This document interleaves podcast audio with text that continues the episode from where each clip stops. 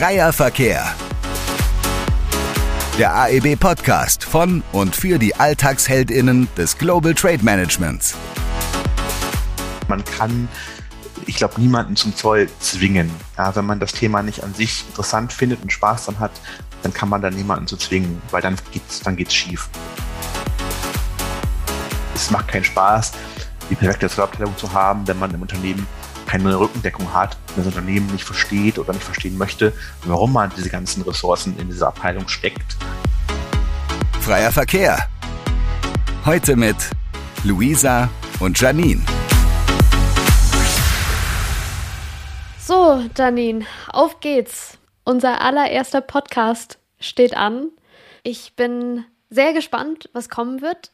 Wie geht's dir? Ja, hallo Luisa, ich bin sehr nervös. Ich glaube, das merkt man auch. Ähm, ich freue mich drauf, bin sehr gespannt, was wir hier auf die Beine stellen, was heute auf uns zukommt und wie wir das Ganze angehen werden. Es ist ja für uns beide auch das erste Mal, äh, wo wir sowas machen.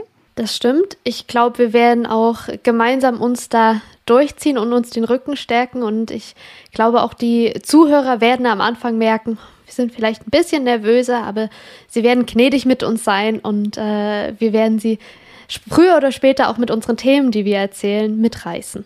Und ich glaube, das ist gerade auch ein gutes Stichwort. Ähm, warum machen wir einen Podcast? Warum tun wir das Ganze überhaupt? Ja, also wir sprechen hier über Themen wie Außenwirtschaft und Zoll.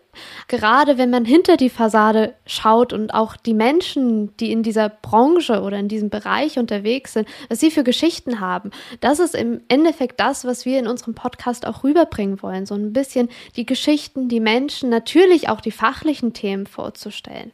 Und wenn wir gerade bei den Menschen sind, ich glaube, wir sollten uns kurz vorstellen, dass die Leute auch wissen, was dahinter steckt oder welche Leute dahinter stecken. Luisa, möchtest du vielleicht kurz anfangen, dich vorzustellen? Ja, klar. Also ich arbeite genauso wie du, Janine, bei dem Softwareunternehmen AEB. Und dort in diesem Unternehmen bin ich in der Produktentwicklung tätig. Ich befasse mich im Endeffekt damit, die Software herzustellen für andere Unternehmen, die damit dann ihre internationalen Zollanmeldungen abwickeln. Und Janine, du bist in einem ganz ähnlichen Bereich tätig, nur nicht in der Standardsoftware, sondern du hast eher Kundenkontakt, stimmt's? Genau, ich bin die Janine, ich komme aus der Schweiz, ich bin bei der AIB Schweiz ansässig, bin in sehr vielen internationalen Projekten unterwegs, gerade mit dem Produkt, wo du, Luisa, ja auch herstellst. Äh, wir sind dran, das den Kunden zu implementieren. Wir versuchen da die Grenzen, die noch sind, so tief wie möglich zu halten, dass wir da wirklich den Kunden einen Mehrwert geben können.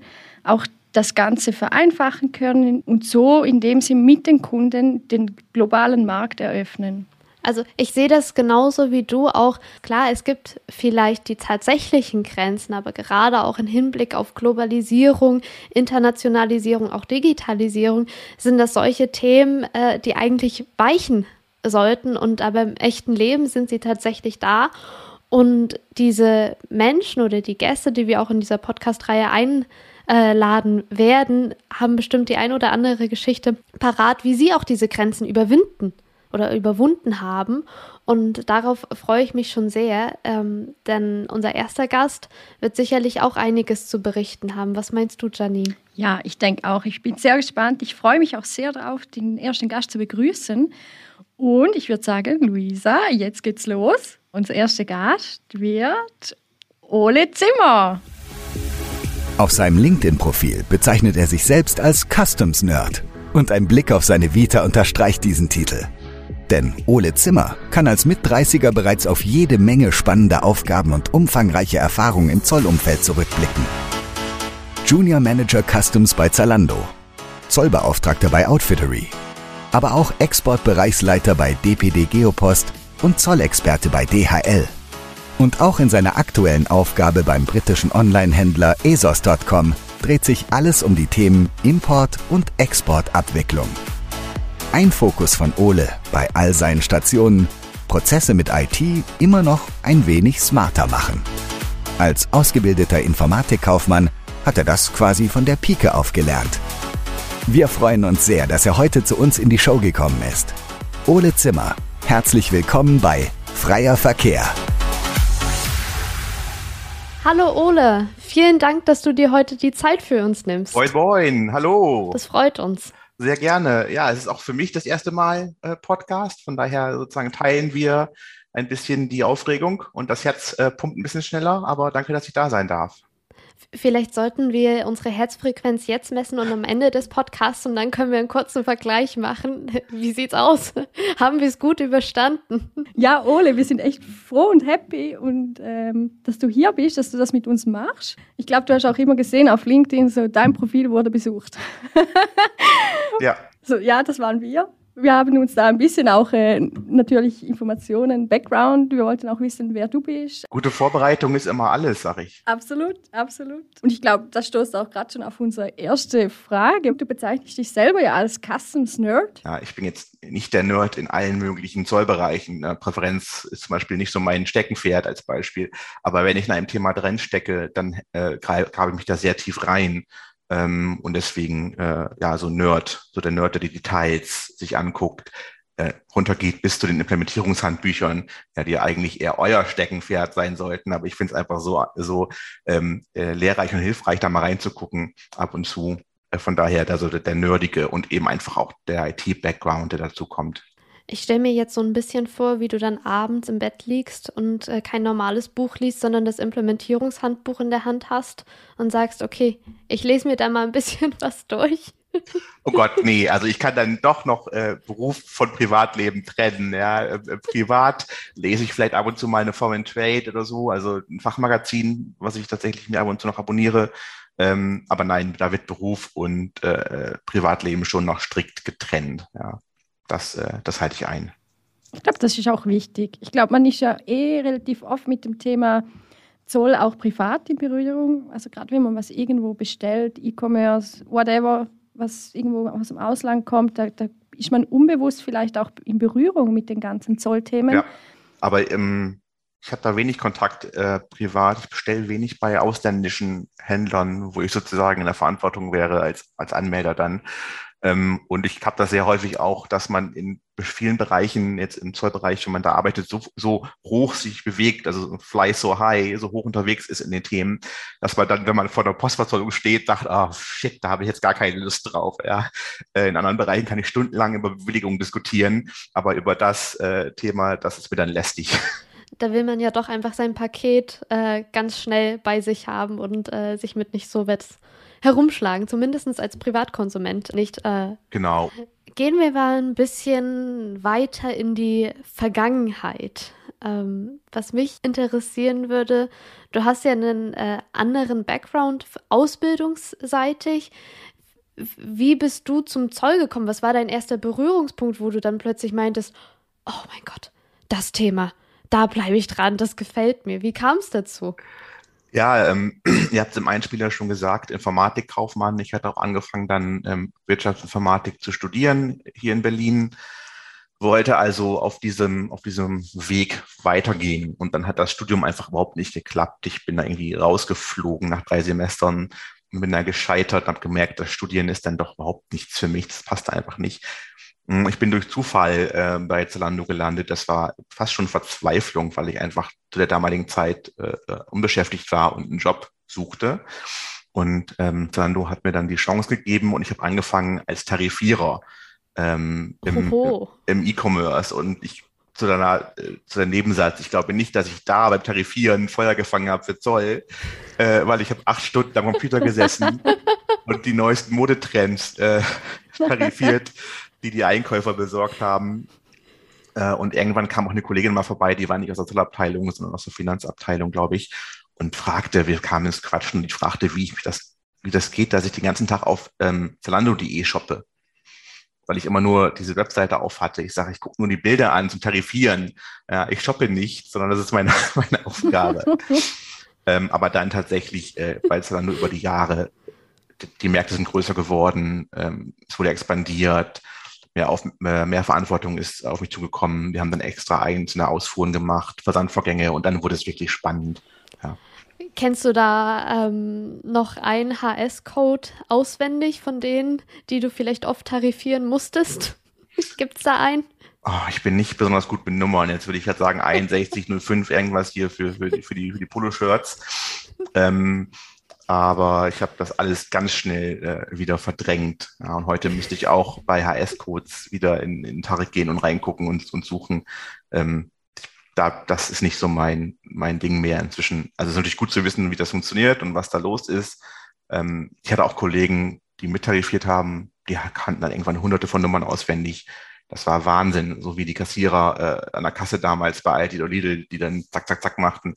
Ähm, zur gewissen Zeit konnte ich das auch, aber das ist lange, lange her. Und ich glaube, gerade die Modebranche ist ja auch nicht die einfachste zum Tarifieren.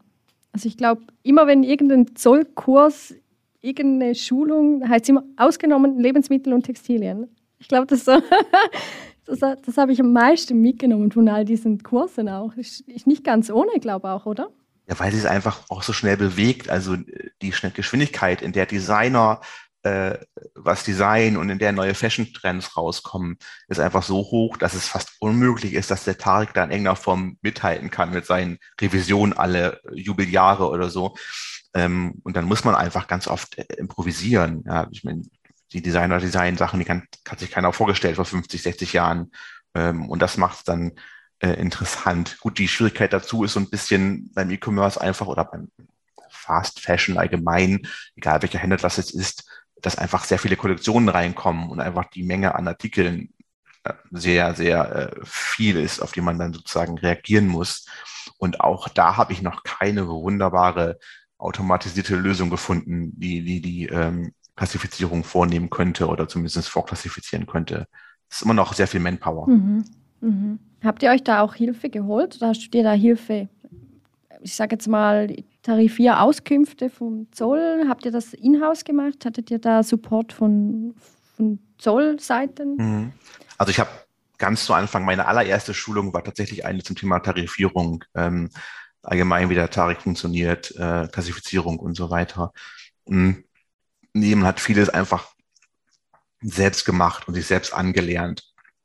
Eine, eine verbindliche Zolltarifauskunft zum Beispiel äh, macht im Textilbereich überhaupt keinen Sinn, weil bevor du die Auskunft hast aus Hannover, äh, jetzt wenn wir in Berlin sind, nach Hannover, ähm, ist die Kollektion ausverkauft und eine neue kommt rein. Na, ich habe einmal eine verbindliche Zolltarifauskunft angefragt, damals ähm, bei einem anderen Arbeitgeber. Da ging es aber eher um, um so Gutscheinkarten und so andere Sachen, die also langfristig äh, verwendet wurden sind. Da habe ich gedacht, okay, dann machen wir das mal.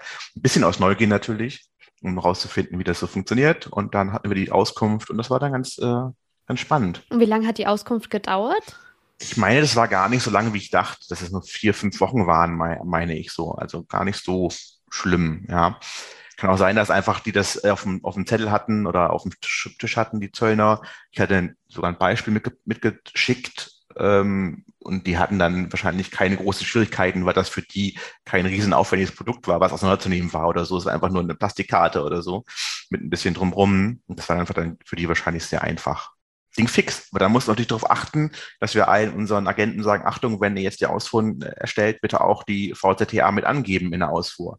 Ja. Und äh, jetzt merkt man sowas genauso wie, wie äh, mit Großbritannien, die jetzt auch anfangen, langsam sozusagen abzuweichen ja, mit ihrem Tarif von, von dem europäischen. Das äh, bleibt spannend, das Thema. Absolut, absolut. Du hattest jetzt, Ole, erzählt, ganz am Anfang musstest du dann ganz viele äh, Kleidungsstücke eintarifieren, wo deine Kollegin ankam und meinte, hey, bist du die ganze Zeit am äh, Kaufen? Hat sich dadurch so eine leichte Fashion Addiction bei dir entwickelt? Oh Gott, ich glaube, ich glaube, jeder, der mich mal persönlich getroffen hat, äh, kann bestätigen, dass ich so weit weg bin von, von Fashion Addiction ähm, oder Fashion Victim, wie es nun irgendwie geht.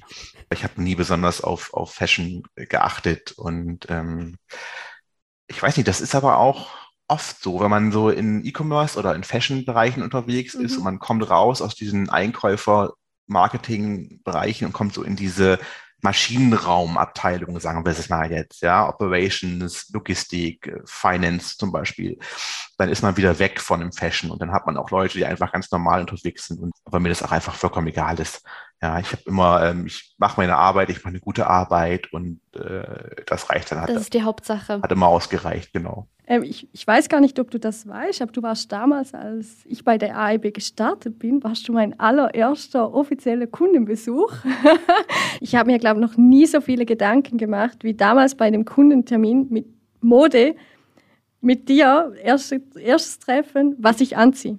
Ich dachte, wenn ich da hinkomme, werde ich erstmal gescannt von oben bis unten, was für Kleider ich anhabe. Ich glaube, ich habe noch nie so lange vor, vor, vor meinem Outfit gestanden wie damals.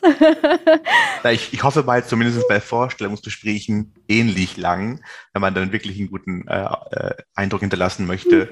Hattest du denn ein Thema, wo du sagst, dafür habe ich besonders gebrannt? Also gibt es da so ein Lieblingsthema von dir? Also in, inzwischen schon, das hat sich dann ja herausgestellt. Ich bin natürlich froh, dass ich über alle, äh, sagen wir mal, Schienen gegangen bin. Ich habe tarifiert, ich habe Ausfuhranmeldungen vorbereitet, ich habe Versandvorgänge gemacht, ich habe Importe geschrieben. Ähm, aber inzwischen bin ich tatsächlich in dem Bereich gelandet, der mir am meisten Spaß macht. Das ist einfach die Compliance, Bewilligungen, ähm, Audits, äh, Reportings, all das äh, liegt mir am meisten am Herzen. Und da habe ich auch am meisten Spaß dran. Also wirklich, da fuchse ich mich rein. Und das ist auch das, wo ich ganz klar jetzt meine, meine Karriere inzwischen sehe, äh, mhm. meine weitere Zukunft auch gestalte in die Richtung. Kann man dann sowas wie eine Lieblingsbewilligung haben? Uh, ähm, ich glaube tatsächlich nicht. Ich glaube, man würde immer noch sagen, ja, die meist genutzte ist immer noch die vereinfachte Zollanmeldung äh, in der mhm. Ausfuhr, ja, also die ehemalige zulassene Ausführer. Ähm, ich kriege auch den Begriff nicht mehr raus. Ich werde immer ZA sagen. Äh, ist einfach so. Weil die einfach, äh, sagen wir immer noch am, am hilfreichsten ist für Unternehmen, die exportieren. Ja. Und dann geht es immer darum, das merke ich bei uns jetzt auch gerade, ähm, die Inbound Supply Chain, also wie die Waren reinkommen, ja, da ist ein bisschen mehr, sagen wir, Zeitpuffer, weil wenn ein Container mal in Hamburg steht für drei Tage, okay, da, damit rechnet man, das ist irgendwie eingeplant, das kommt häufiger vor. Wenn es aber darum geht, Sachen an Kunden zu schicken, also die Outbound-Schiene, der Kunde bestellt was, dann geht es um Geschwindigkeit. Und dann muss es zack, zack gehen. Und dann ist sozusagen tatsächlich die vereinfachte Zollermeldung in der Ausfuhr am hilfreichsten, wenn man sagen kann, Öffnungszeiten Zollamt, egal, ja, Gestellung am Amtsplatz brauche ich nicht. Ähm, das hilft dann am meisten, zumindest wenn man allgemein sagt, dass man mit Drittländern viel Geschäft betreibt und dorthin verschickt. Ich, ich hätte jetzt eher erwartet, dass du sagst, ähm, dass in Richtung Import die Bewilligungen auch wichtiger sind und deswegen auch vielleicht relevanter, dort eine Bewilligung zu haben als im Export. Aber Im Import ähm, fällt es mir schwer, eine Bewilligung äh, zu nennen, die mir auf eine, über eine relativ einfache Beantragung, ja, wo ich nicht viele mhm. Voraussetzungen wie zum Beispiel IOC erfüllen muss, Vorteile bringt. Ja, ob ich jetzt eine, eine, eine Einzelzimmermeldung mache oder eine, äh, eine vereinfachte, du musst immer durch den Zoll durch bei uns jetzt in ja. Deutschland. Das heißt, wo ist dann dein Vorteil? Wo geht es denn schneller? Ähm, und wirklich schneller und, und äh, ohne Hürden oder mit weniger Hürden, da kommt man dann in Sachen wie Anschreibeverfahren mhm. ja, äh, in der Buchführung. Und dann ist es aber so, dann muss man schon sehr viele Hürden selber nehmen, damit man das in Anspruch nehmen kann. Und was ich äh, zum Thema Grenzen und Hürden noch sage, mhm. das ist auch so ein Mantra, was ich inzwischen immer predige weil ja auch in den äh, Firmen und Unternehmen oftmals Zoll, Außenwirtschaft, Import, Export, Bürokratie immer als, als Hürde genommen wird, als Hürde Sachen zu verkaufen, als Hürde Sachen einzukaufen, als Hürde Sachen äh, zu versenden und physisch äh, über die Welt zu verteilen. Aber ich sage immer, ohne die jeweiligen Zollgesetze, ja, Unionszollkodex, äh, Zollbehörden, digitale Systeme, könnten wir gar nichts verschicken ja, oder eben extrem schwierig nur. Also ich sehe schon den Zoll als Ermöglicher von, mhm. von Handel, ja, als Ermöglicher von Warenversand. Und wenn man das Ganze so dreht, ja, das, den Narrativ gleich äh, abwiegelt und sagt, nein, es ist kein Verhinderer, es ist äh, der Bereich, der die überhaupt ermöglicht, Schweizer Kunden zu bedienen, ja, relativ schnell und mit, mit guten Produkten und einer guten Qualität oder Sachen aus Asien einzukaufen. Ähm, dann, dann findet man sozusagen eher Leute, die sagen, okay, das verstehe ich, das macht Sinn. Dann äh, habe ich auch ein bisschen mehr Verständnis für die Zollabteilung, obwohl man natürlich immer gern als der Neinsager tituliert wird. Ja, der immer zu allem Nein sagt. Ich meine, du, hast, du hast einen sehr großen Erfahrungsschatz, was das Thema anbelangt. Das hört man auch raus, wenn du darüber sprichst. Und ich glaube, man merkt auch, wie du für das Thema lebst oder brennst, hast du jetzt ja auch erwähnt. Du warst jetzt doch auch in, in mehreren Themenbereichen unterwegs, Startup, ähm, etablierte Firmen auch. Wie siehst denn du das? Was hast denn du für Erwartungen zu deinem Zollteam? Also es kommt natürlich, sagen wir jetzt mal, wenn wir über eine Zollabteilung reden, sehr stark darauf an, wie das Unternehmen ausgerichtet ist. Ja, wo kommen die Waren her? Wo sind die Kunden? Habe ich überhaupt eine hohe äh, äh ja, Quote von Waren, die über Grenzen gehen? Also muss ich da überhaupt mich bemühen? So, äh, wenn du ein kleines Geschäft bist, das einfach nur bei dem Großhändler äh, bestellt, dann kriegt der alles für dich und du kriegst die Waren frei Haus, musst dich nicht weiter bemühen. Und wenn du keinen Online-Versand hast oder den auf Europa beschränkst, hast du da auch keine großen Probleme. Ähm, äh, aber einerseits, wenn man Zoll hat, ja, dann ist die ganze Firma mit drin. Dann geht es über die Finanzabteilung, die Operative muss wissen, äh, wie man die Zollprozesse entsprechend ausführt. Alle müssen so ein bisschen geschult werden, aufpassen. Dann geht es um natürlich Stammdatenmanagement, ja, HS-Kodierungen, äh, dann müssen alle mit, mitspielen. Und dann ist es so ein bisschen wirklich so ein Missionieren in der Firma. Also gucken, okay, wissen alle Bescheid, wissen alle, dass es eine Abteilung gibt, dass die auch Ansprechpartner ist für Fragen und kann man in die, in die Firma oder ins Unternehmen hinein kommunizieren, was sind so die Mindestanforderungen, damit man eben diese äh, Rolle des Ermöglichers von schnellem Warentransport über Grenzen äh, auch einnehmen kann. Dann ist das, äh, dann hilft das weiter. Ähm, bei kleinen Unternehmen ist das nicht ganz so, so schlimm, obwohl ich auch wieder sage, eine EORI-Nummer ist schnell beantragt. Ja, ähm, die äh, Zollprüfung im Haus ist dann wieder eine ganz andere Geschichte. Die kommt dann, auch wenn man selber gar nicht äh, das Gefühl hat, dass man viel mit Zoll macht, wenn man einfach Waren bestellt und die geliefert. Aber das kann schnell passieren. Mhm. Wie waren denn deine Erfahrungen bislang mit solchen Zollprüfungen? Oh, ich habe hab, hab einmal eine tatsächlich, äh, eine volle äh, Importprüfung äh, mitgemacht. Ähm, das war schon, das war aufregend. Ja, man, man möchte sich ja von der besten mhm. Seite zeigen und möchte auch zeigen, dass man alles richtig macht. So, und ich glaube, das Verständnis, dass man äh, compliant ist und sich an Gesetze hält, ist bei uns allen vorhanden. Ja, keiner jetzt jetzt hat im Hinterkopf den Gedanken, okay, wie kann ich jetzt hier mal irgendwie fünf Prozent Zoll sparen oder so tarifieren, dass ich den geringeren Zollsatz äh, äh, zahle, äh, sondern dass wir alle einfach alles richtig machen wollen. Und dann ist es ein offenes Gespräch, wo man mit dem Zoll diskutieren kann, hey, wo sind Sachen, was sieht der Zoll noch als so ein Thema, wo man ein bisschen nacharbeiten müsste. Äh, und wir sind damals mit einer ganz, ganz kleinen Nachzahlung äh, Bagatell davon gekommen. Äh, und dann war ich froh, die, die überstanden zu haben.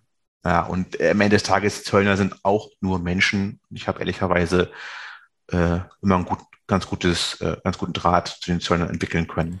Ja, ich glaube, du hast bestimmt ein paar Kreuze gemacht, als dann die Zollprüfung vorbei war. Ich glaube, das war sicherlich nervenaufreibend äh, zu dem Zeitpunkt. Danach kann man immer sagen, lief gut, wir haben es geschafft, aber ich denke, in dem Moment ist es so, oh, hoffentlich ist alles in Ordnung.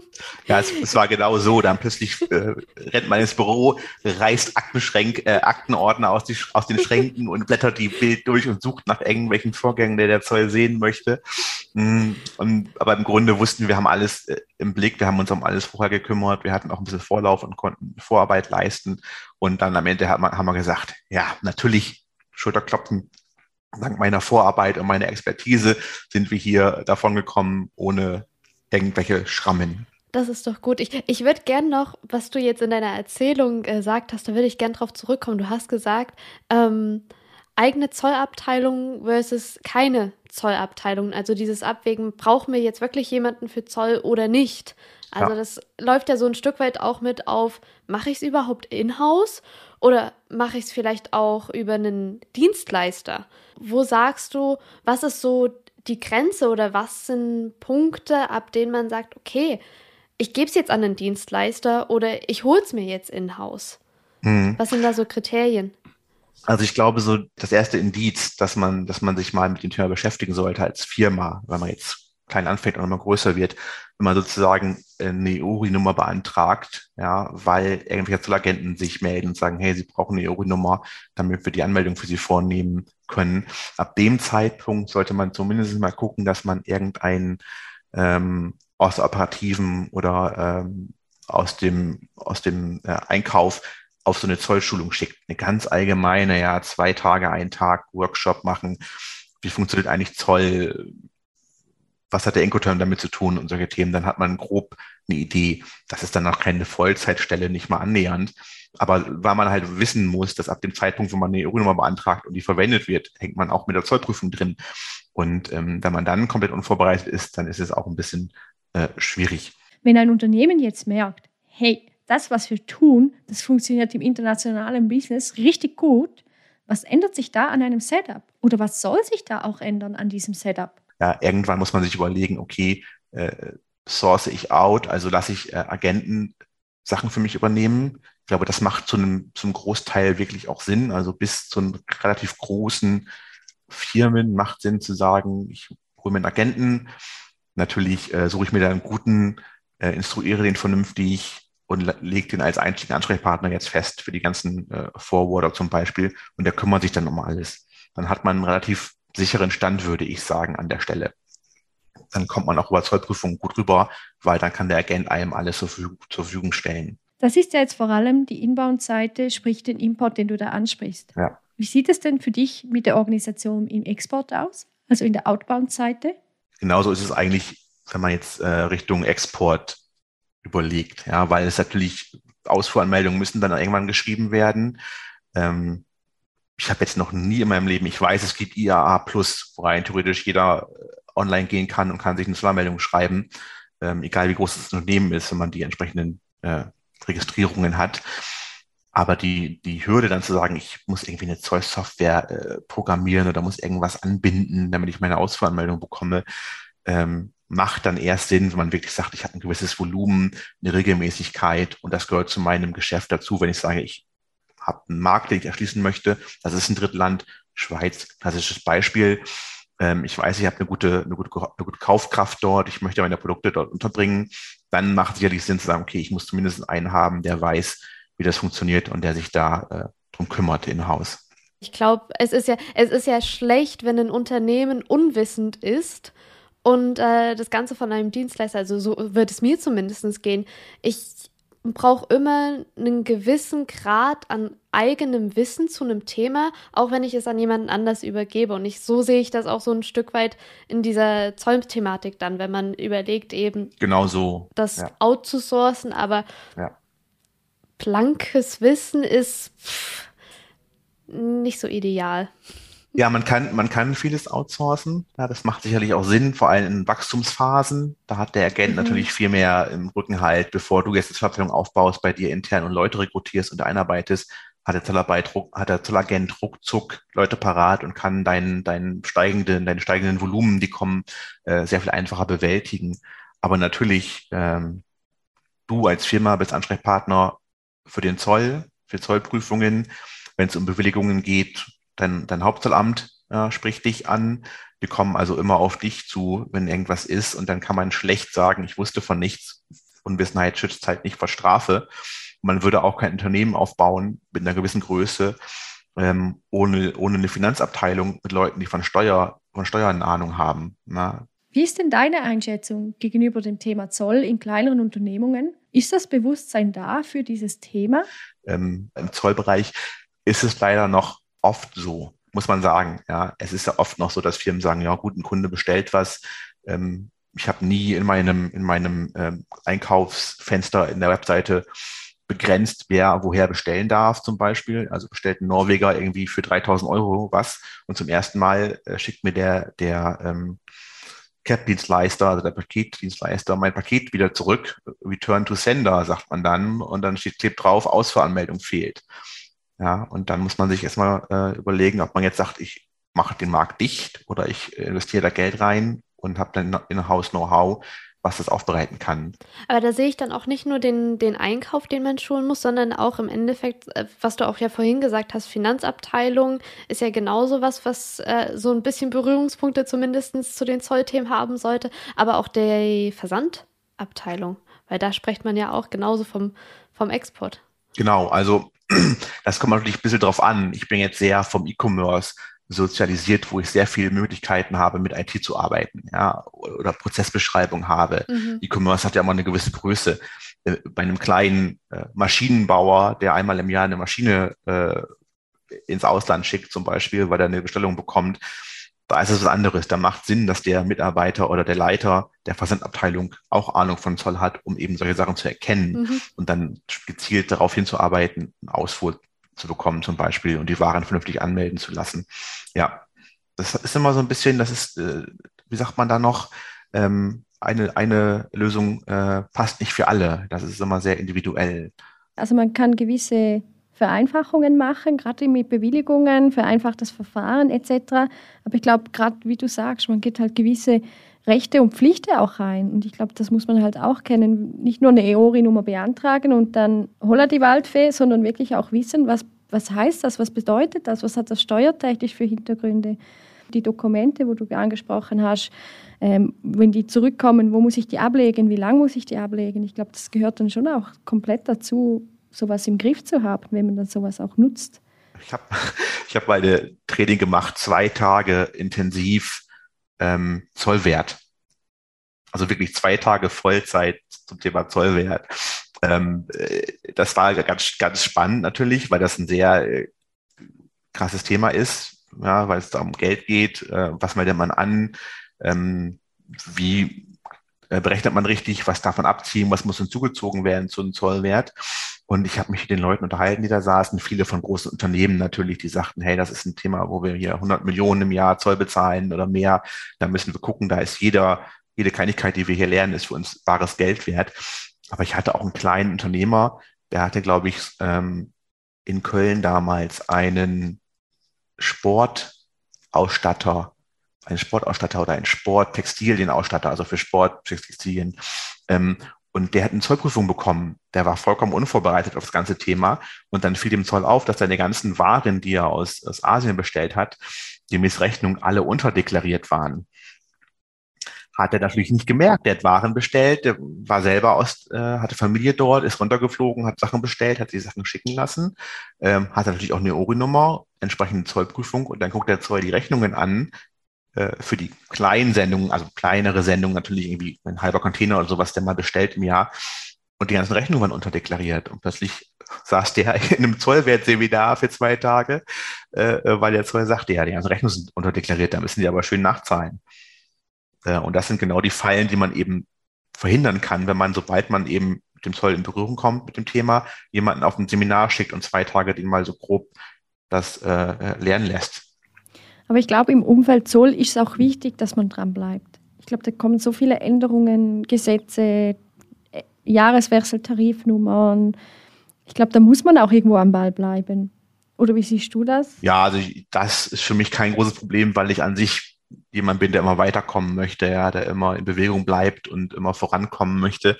Deswegen stagniert bei mir nie was und ich bin dann immer auch offen für solche Themen. Ja, wie ich eben sagte, wenn man Versandleiter äh, einmal zu so einer Zollschulung schickt, dann ist die in fünf Jahren hinfällig. Dann sollte man gucken, dass man das wiederholt. Aber wenn der jeweilige Mitarbeiter da kein Eigeninteresse dran hat, dann geht das Wissen schnell wieder verloren.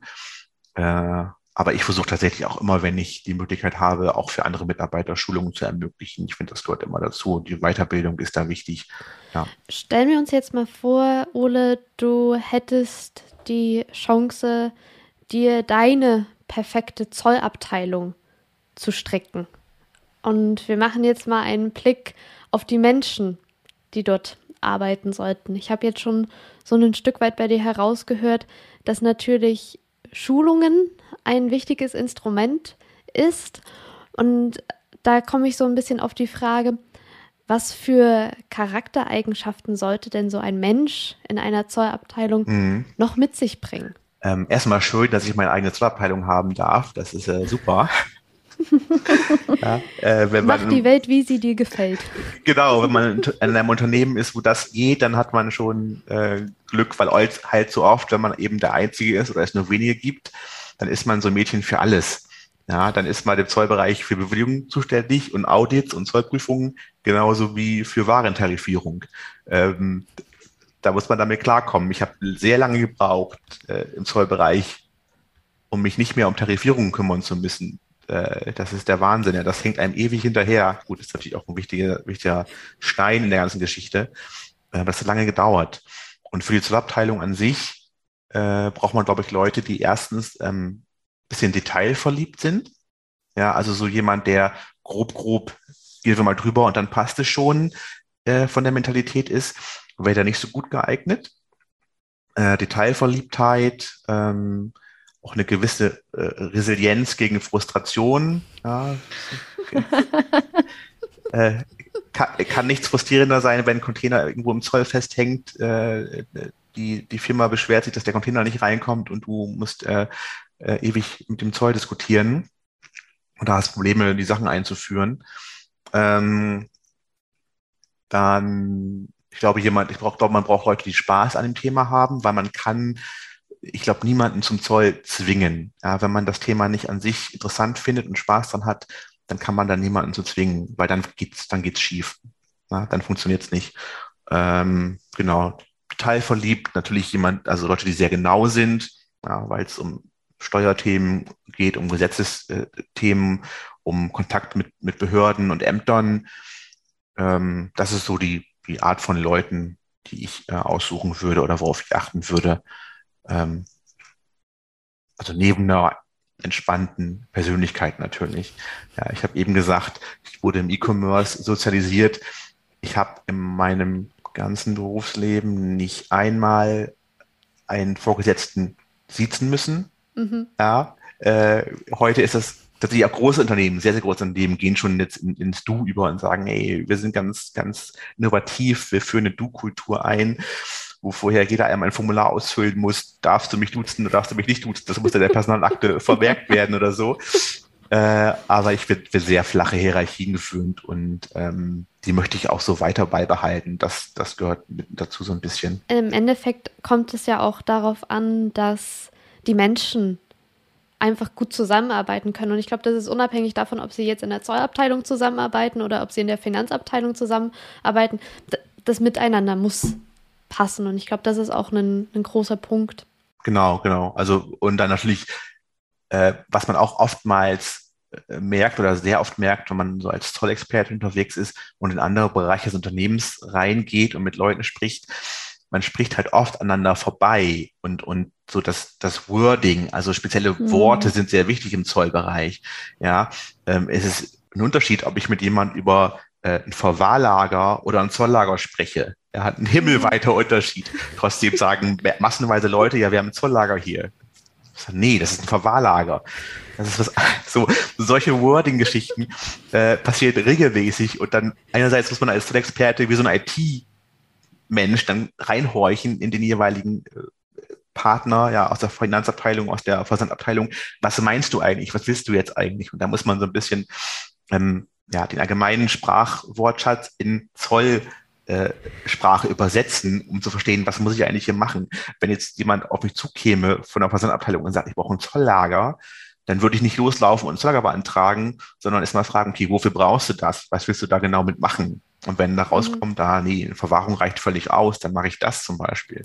Ja, und ich glaube auch gerade ein bisschen out of the box, ein bisschen weiterdenken. Also gerade wenn du sagst, ähm, jemand mit Zolllager kommt, nicht, dass du einfach losläufst und sagst, okay, ich mache jetzt ein Zolllager, sondern effektiv auch hinterfragst und das, das Thema auch be, beanstandest, respektive mal hinterfragst, warum braucht es das, wozu braucht man es und da halt ein bisschen mitdenkt, eben mal über seine eigene Grenze auch rausgeht, mit den Leuten spricht und prüft, braucht es wirklich ein Zolllager? Gibt es andere Wege, die Optionen? Ich glaube, dieses Mitdenken und Vorausdenken ist, glaube ich, auch ganz wichtig. Ja, und das ist ein, gut, dass du mich darauf bringst, ich hätte auch noch Eigenverantwortung äh, genannt, ähm, weil man Leute braucht, die selbstständig denken, die eigenverantwortlich handeln können und auch wollen. Ähm, ich bin ganz starker äh, Gegner von jeder Form von, von Micromanagement. Also ich würde niemals wie viele Mitarbeiter micromanagen. Ich weiß, in einigen Bereichen bin ich ein bisschen kleinkariert, wenn es darum geht, wie wird eine Tabelle formatiert, damit das schön aussieht, zum Beispiel für den Zoll. Ähm, an anderer Stelle sage ich aber, wenn ich jemanden habe und ich stelle den ein, dann vertraue ich dem, dann muss der die Arbeit auch vernünftig machen können und dann lasse ich ihn da äh, handeln. Und genauso möchte ich das auch. Also ich habe immer nach äh, Aufgaben und nach, nach äh, Positionen gesucht, in denen ich eigenverantwortlich sein kann, in denen ich am Ruder bin, in dem ich meinen Tagesablauf koordinieren kann. Das hat mir immer sehr, sehr viel bedeutet. und immer noch. Ich glaube, das ist auch einfach so ein Charakterzug, den man entweder hat oder nicht hat. Und beides ist vollkommen in Ordnung. Man findet dann eben unterschiedliche Themen, in denen man aufgeht. Ähm, wir haben ja jetzt gerade uns die Menschen angeschaut und was die Menschen in deiner Zollabteilung mit sich bringen sollten. Jetzt werfen wir nochmal einen Blick auf die Prozesse und vielleicht auch die IT, die dort genutzt wird. Was sind da so Dinge, die deine Zollabteilung haben sollte und vielleicht auch nicht haben sollte? Mhm. Also ich glaube einmal, wenn man im Unternehmen bekannt ist und dort auch äh, Ressourcen hat, für zum Beispiel IT-Projekte. Das ist sehr, sehr wichtig, weil ich meine, nichts ist einfacher für eine IT-Abteilung zu sagen, ja, Zoll bringt jetzt keinen Benefit sofort, wenn ich irgendwas mache, da ein Projekt starte. äh, da muss man also ein bisschen missionieren. Großes Thema, heute geht nichts mehr ohne IT. Also äh, selbst ein, Label zu erstellen für TNT oder, oder DHL oder sowas geht nicht mehr heute ohne IT. Und wenn man mehr als fünf Label macht, muss man irgendwas hochladen. Äh, von daher geht's nicht ohne, ohne IT. Natürlich kommt da das Thema Stammdatenmanagement ins Spiel. Ja, wenn man da die richtigen Grundsteine legt, dann ähm, flutscht der Rest viel einfacher. Ja, und es ist viel einfacher, dem der IT zu sagen, hey, ich brauche eine, einen Export von Daten mit diesen Feldern, bitte befüll mir die und äh, spuck mir dann ein Pfeil auf, was ich irgendwo beim Dienstleister auf den Server legen kann. Das ist sehr viel einfacher, als wenn ich erstmal loslegen muss, zu fragen, okay, wo sind eigentlich die Daten, wo liegen die, wo kriegen wir die her? Ähm, erheben wir die eigentlich gerade für unsere Produkte, die wir, die wir äh, herstellen oder, oder die wir handeln? Ähm, das ist ein Thema. Ja. Äh, Automatisierung würde ich auch immer bevorzugen. Ja, ich habe ja nun mehr als ein Softwareprojekt gemacht, wo es eigentlich immer darum ging, große Mengen von Daten äh, durch die Gegend zu bewegen. Ähm, das ist auch so ein Thema, was im E-Commerce mit dabei und Standard ist. Man hat im E-Commerce keine riesen äh, Sendungen mit wenig Diversifizierung drin. Ne? Ja, du hast nicht ein Container mit, ähm, also im Import vielleicht schon, du hast dann ein Container mit, ein, mit T-Shirts drin, 10.000 oder 100.000 Stück. Ähm, aber in andere Richtungen, wenn es Richtung Kunde geht, hast du ein LKW voll mit 1000 Paketen und, und 3000 unterschiedlichen, unterschiedlichen Artikeln. Ähm, da kann man wenig manuell machen, also da muss es digital laufen. Und da muss ich Man könnte es schon können. manuell machen, es dauert nur eben. ja, das ist das Gleiche, was ich immer sage, wenn es wenn es um Thema Ausfallverfahren beim Zoll geht. Ja, man, es gibt schon Ausfallverfahren beim Zoll, das kann man schon machen, ja. Ähm, aber möchte man das? Ja, das ist eine ganz andere Je nachdem, Frage. wie viel Zeit man mitbringt. Ja, genau, wie viel Zeit und wie viel Manpower man, man reinstecken möchte und wie viele Bäume man äh, vernichten möchte. Mhm. Ja. Genau, also da äh, IT, es geht nicht ohne. Äh, ich habe immer auch das geschafft, auch in kleineren Umfeldern ähm, die IT davon zu überzeugen, für mich einige Sachen zu machen, Anpassungen zu machen, äh, damit einfach Folgeprozesse äh, gut laufen, weil ich immer jemand bin, der sich nie darauf beruft zu sagen, äh, ich möchte das jetzt so gemacht haben, weil ich der Zollexperte bin oder Serverauftragte bin, sondern ich habe dafür Argumente. Ja, ich, ich äh, würde dem Leuten nichts auf, weil ich der Meinung bin, dass, dass mir das jetzt so passt, sondern ich habe dann dafür Argumente, äh, die man auch logisch nachverfolgen kann. Und das ist dann was, wofür Leute offen sind. Also die richtigen Leute, die hören dann zu und merken, okay, tatsächlich, ich habe hier einen Benefit für die Firma, ähm, schnellere Lead-Time Richtung Kunde, ähm, besserer Import und ähm, dann äh, habe ich immer Wege, Wege gefunden, äh, das Ganze auch voranzutreiben. Ich glaube ja, es wird je länger, je wichtig, dass man erkennt, wo man mit IT oder Software Optimierungen erzielen kann, einen Mehrwert bringen kann und diesen dann auch gezielt vorantreibt. Klar ist, es braucht gewisse Flexibilität von der IT, es braucht Ressourcen, um dies umzusetzen. Ja, also flexibel ist ja so ein, so ein Thema. Wenn man eine IT hat, die klein ist, kann man sich schnell was programmieren lassen. Ja, wenn man eine große IT hat, dann dauert das ein bisschen. Und ähm, wieder so ein Thema, wo ich sage, äh, dass ich gerne am Ruder bin. Ich habe auch Bereiche gehabt in großen Firmen, wo ich versucht habe, kleine minimale Änderungen anzustoßen. Und das hat einen riesen ähm, Rattenschwanz mit sich gezogen, wo du in Meetings mit 50 Leuten saßt, nur weil du eine ganz kleine Änderung irgendwo, irgendwo haben wolltest. Und äh, das war dann schon sehr, sehr äh, ja, anstrengend. Eine der größten Fragen in Sachen IT und Software ist ja auch immer wieder, wie gestalte ich den Spagat zwischen Flexibilität und Robustheit? Hast du hier ein Erfolgsrezept? Ja, wenn man ein gewisses, eine gewisse Skalierung erreichen möchte, da muss man einfach einen festen Prozess haben. Den muss man beschreiben, den muss man dokumentieren. Hm, das ist so ein bisschen wie bei den IT-Leuten, die dokumentieren auch nicht immer gerne ihren ganzen Code, den sie schreiben. Das ist dann immer die lästige, lästige Aufgabe, die hinten raus noch aussteht. Aber das ist einfach wichtig und dann, dann kann man auch skalieren. Das ist dann, das ist dann gut. Flexibilität ist dann schwierig, außer man hat eine IT-Abteilung, die sehr schnell was macht. Ja, das ist, ist ganz schön, wenn man schnell auf was reagieren muss. Hast du vielleicht ein Beispiel, bei dem ihr mal schnell und unkompliziert neue Anforderungen umsetzen musstet? Ich meine, klassischer Fall vor ein paar Jahren hatte, haben dann mal die HZAs, äh, haben dann mal angefangen, oder beziehungsweise das Bundesamt für Statistik hat angefangen, massenweise Sammeltarifnummern einzuziehen. Ja, die Sammeltarifnummer äh, war eine schöne Möglichkeit, Ausfuhren für eine gewisse Breite von Produkten klein zu halten, mit wenig Daten, mit wenig Aufwand und dann noch sehr viel manuell machen zu können.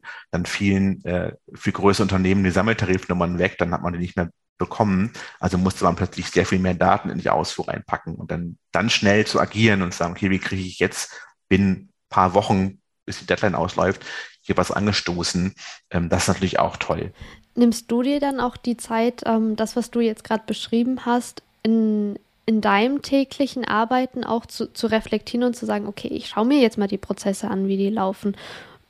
Passt das überhaupt bei dir rein oder bist du in deinem täglichen Doing mit Aufgaben überfüllt, dass du da gar keine Zeit dafür findest? Wie sieht das aus? Nee, das, da kommt meine, meine, meine Detailverliebtheit und auch meine kleine äh, Kontrollneurose ins Spiel. Na, das, das geht dann, greift dann ineinander.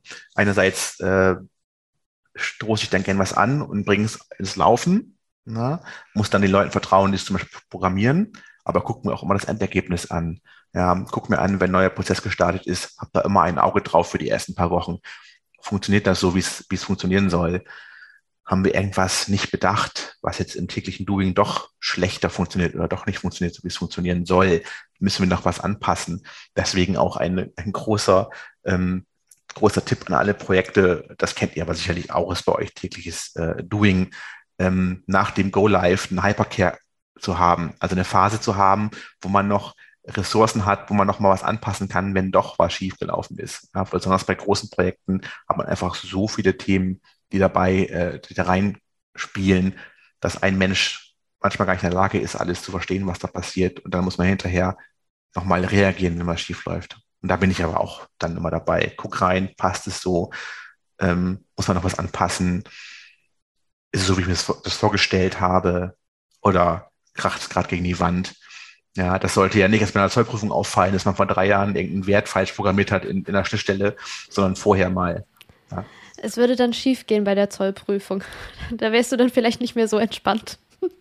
Genau, das, das wäre gut möglich. Dann, dann äh, fällt einfach sich auf, ups, da habe ich was komplett falsch gemacht. Und da ist es halt auch gut, wenn man wirklich Leute hat, mit denen man äh, so ein bisschen sich austauschen kann, so Sparing-Partner. Ja, und ich glaube, gerade in Projekten, du kannst so viel testen, du hast Testabläufe, du hast einen Workflow, aber in der Praxis sieht es halt doch immer noch ein bisschen anders aus. Man kann viel abfangen, denke ich auch. Aber wie du sagst, die erste Phase, die ersten Sendungen auch, die sollten einfach irgendwo under control, irgendwo noch ein Auge drauf haben. Auch nicht einfach blind versenden, sondern effektiv nochmal prüfen, funktioniert wirklich alles so, wie man es getestet hat. Und diese Hypercare-Phase, glaube ich, auch nutzt und vielleicht auch Verbesserungen, gerade mit den Usern auch. Genau. Jetzt haben wir so ein bisschen auf die Menschen, die IT und die Prozesse geschaut für deine perfekte Zollabteilung. Gibt es denn noch irgendwas anderes, wo du sagst, das bräuchte es auch noch unbedingt, wo wir jetzt noch nicht äh, drüber gesprochen haben? Ähm, ich habe das wahrscheinlich in einem Nebensatz schon erwähnt. Das ist ähm, einerseits Verständnis im Unternehmen und Verständnis und ähm, Wissen um das ganze Thema in der Führungsetage. Mhm. Ja, klassischer Fall ist, ähm, wenn man also anfängt, Dual-Use-Güter zu verschicken, mhm. dann sind es einfach Themen, die auch unter Umständen in der Geschäftsführung äh, vertreten sein müssen und bekannt sein müssen. Also das ist, das äh, ist wichtig. Es macht keinen Spaß, die perfekte Zollabteilung zu haben, wenn man im Unternehmen keine Rückendeckung hat, wenn das Unternehmen nicht versteht oder nicht verstehen möchte, warum man diese ganzen Ressourcen in diese Abteilung steckt. Ähm, äh, weil sie die Benefits nicht sehen oder eben nicht sehen, äh, was nicht funktionieren würde, wenn man die Abteilung nicht hätte. ich meine, aktuell gibt es doch tagelange Staus an den jeweiligen Häfen äh, in, in Calais und Dover. Ähm, äh, massenweise Verzögerungen wegen Papierkram und falsch ausgefüllten Anmeldungen. Das ist der Brexit. Das ist ja jetzt ein klassisches Real-Life-Beispiel dafür, was passiert, wenn man nicht Vorsorge trifft. Ich meine, gerade da kommt mir jetzt auch in den Sinn, äh, wir hatten ja vorhin mal auf deinen Social-Media-Profilen gespickelt und äh, da hattest du ja auch das Video gepostet, wie man sich fühlt heutzutage als äh, Zollguru. Und ich meine, gerade hinsichtlich Brexit wäre ja das das perfekte Beispiel, da das Video abzuspielen, wie jemand von ganz vielen Leuten umjubelt wird, weil er der sozusagen der Wissende ist. Ähm, wie, wie fühlt sich das für dich an, der Wissende zu sein? Es ist schon so, dass oftmals äh, jetzt mehr Augen auf einen gerichtet sind ja, weil Firmen verstehen, dass man da, dass das wichtig ist, dass man da bestimmte Projekte vorantreibt, wenn man nicht einen Markt verlieren möchte, wenn man nicht Kunden verlieren möchte. Ähm, und das, das hilft tatsächlich schon. Leider werde ich nicht jeden Tag, also schon wegen Covid, nicht jeden Tag abgeklatscht, wenn ich ins Büro komme. Ja. äh, und bei, leider, leider nicht, aber ich habe tatsächlich auch aktuell immer häufiger ähm, kommt es vor, dass mich Leute auf LinkedIn einfach anschreiben und sagen, hey, ich habe dich gefunden, ich habe nach Zollexperte gesucht, kannst du mir mal ein, zwei Fragen beantworten? Äh, ich brauche da mal deine Hilfe, ich möchte äh, nach UK verschicken, ich möchte was importieren, was ist jetzt hier los, was, was muss ich machen? Und dann bin ich immer der, der nicht mal Rechnungen schreibt, noch nicht leider, sondern der einfach mal gerne Leuten hilft. Ich glaube im Endeffekt auch ist es wichtig, wenn man dieses Wissen hat, ähm, und es einem auch Spaß macht, dieses Wissen zu teilen, why not? Also ähm, da ist es doch toll, anderen Leuten irgendwie dann auch gerade an das Thema Außenwirtschaft und Zoll heranzuführen, weil die vielleicht dann auch genauso Feuer fangen und dann äh, diese Begeisterung entwickeln, wie wir sie für, für diesen Themenbereich haben. Ja, naja, Netzwerke sind, sind natürlich wichtig. Ja, es gibt, es gibt Roundtable, es gibt Podcasts wie diesen jetzt hier, ähm, es gibt Magazine, ich habe auch schon äh, ab und zu mal, wenn ich Fragen hatte, meine Kontakte genutzt und mal äh, so unter der Hand äh, eine Kollegin bei AIB gefragt, sag mal, kannst du mir hier und zwar mal einen Tipp geben, ja, äh, off the record, nur damit ich mal weiß, in welche Richtung ich lesen oder mich informieren muss, um weiterzukommen bei sowas. Das ist schon wichtig. Musst du schauen, heute nach dem Podcast gehen deine LinkedIn-Klicks, nur schon wegen dem Video, wo wir jetzt irgendwie, glaube fünfmal angeteasert haben, gehen da schon hoch. Da werden alle interessiert sein. Was ist das genau? Das ist ja nur ganz einfach ein Gift, was ich gefunden habe, ja. Aber, aber es äh, passt. Aber es passt. So, es passt. Guckt es euch gerne an, klar. Ich würde vorschlagen, zum Ende hin würden wir gerne noch eine Schnellfragerunde mit dir machen. Da wir geben dir zwei Bezeichnungen oder zwei Begriffe und du wählst immer einen aus. Und äh, wie der Name schon sagt, Schnellfragerunde. Das kriegen wir schnell vom, mhm. vom Tisch. Ähm, ich werde einfach mal loslegen. Und zwar mit der Frage: Frühaufsteher oder Langschläfer? Uh, ja, Langschläfer. Absolut, absolut. Ähm, ich habe den Luxus jetzt äh, durch Homeoffice meinen Wecker auf 8 Uhr zu stellen. Das ist schon gut. Dann das nächste wäre Logik oder Bauchgefühl. Uh, ganz klassisch Logik eigentlich. Also alles muss immer bei mir sehr logisch durchdacht sein.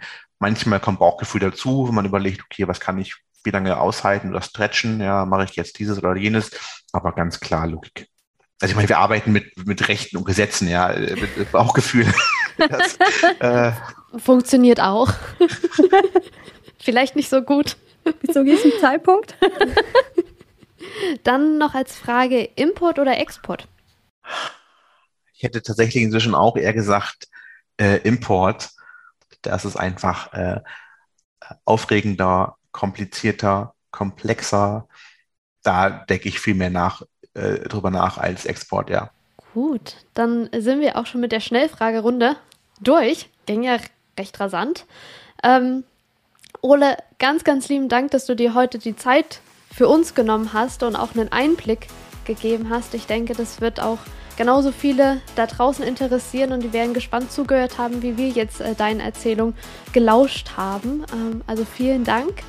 Ja, ich danke vielmals für die Einladung. Hat mir sehr viel Spaß gemacht. Nervosität ist definitiv runtergegangen über die letzte Stunde. Aber ja, Cool. Und auch an die Zuhörer da draußen. Schreibt uns gerne, wie ihr es fandet, ob ihr Anregung habt, ob ihr Feedback habt, vielleicht auch ein Thema, was wir in unserem nächsten Podcast aufgreifen sollten. Ähm, und bleibt dran, denn es bleibt spannend. Folgt uns, abonniert uns und ich glaube, Ole, wir werden uns wieder hören und sehen. Sehr gerne. Cool, danke dir. Fortsetzung folgt. Das war Freier Verkehr. Der AEB Podcast von und für die Alltagsheldinnen des Global Trade Managements.